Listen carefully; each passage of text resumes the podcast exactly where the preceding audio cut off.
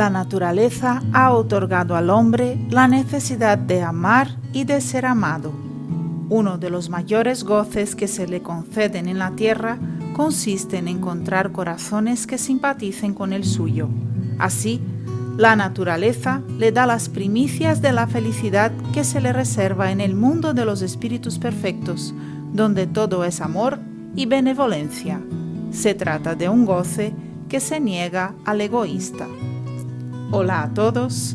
El café con espiritismo de hoy viene de la mano de Tarcio Rodríguez, que nos trae el comentario de Allan Kardec en el libro de los espíritus en la pregunta 938a, para que podamos hablar un poco de este mensaje que reúne los temas amor y felicidad cuando compartimos corazones afines de afectos del alma que tanto nos nutren el espíritu. Kardec pregunta a los espíritus sobre cómo lidiar con las decepciones oriundas de la ingratitud, de la incomprensión, y si seríamos más felices si fuéramos fríos, menos sensibles, distantes de las personas que nos rodean. Sobre poder ser feliz con la frialdad, los espíritus contestan diciendo que Sí, si prefiere la felicidad del egoísta. Triste felicidad. Así pues, sepa ese hombre que los amigos ingratos que lo abandonaron no son dignos de su amistad y que se ha equivocado acerca de ellos. En ese caso, no debe lamentarse de haberlos perdido. Más adelante encontrará nuevos amigos que sabrán comprenderlo mejor. Compadeceos de los que tienen para con vosotros un mal comportamiento sin que lo hayáis merecido, pues para ellos habrá una penosa retribución. Con todo, que eso no os afecte, es la manera de colocaros por encima de ellos. La respuesta es dura e incisiva, porque es difícil lidiar con la incomprensión de nuestros amigos. Hay muchos que no nos gustaría perder, pero la amistad es siempre una relación en que los dos lados necesitan encontrarse. Por eso, cuando uno falla, el otro tiene que tener mucha paciencia para entender las limitaciones y el tiempo de reajuste.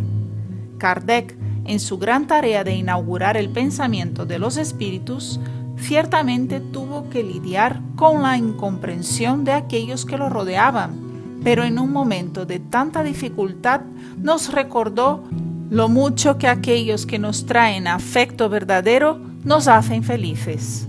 Felicidad esta que ya nos permite ver un poco aquello que nos espera en el mundo espiritual si sabemos dejar a un lado nuestros intereses más egoísticos. Y es por eso que ante la ingratitud sepamos tener espíritu de renuncia y ofrecer de nuestra parte el máximo afecto a los que nos rodean. Ciertamente ese afecto será el mayor tesoro que compartiremos con nuestros amigos y además de ejercitar dentro de nosotros aquello que de mejor podemos hacer, es aquello que es la esencia de nuestro Creador, que es el amor. Finalizamos con el diálogo entre Jesús y Simón Pedro, que está en el libro Buena Nueva, cuando el Maestro dice, Estoy con mis amigos y los amo a todos.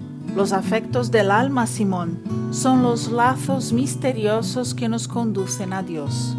Sepamos santificar nuestro afecto, proporcionando a nuestros amigos la máxima alegría. Que nuestro corazón sea una sala iluminada donde ellos se sientan tranquilos y dichosos. Tengamos siempre nuevos júbilos que los reconforten. Nunca contaminemos la fuente de su simpatía con la sombra de los pesares. Las más bellas horas de la vida son las que empleamos en amarlos, enriqueciéndoles las satisfacciones íntimas. Un gran abrazo a todos y hasta el próximo episodio de Café con Espiritismo.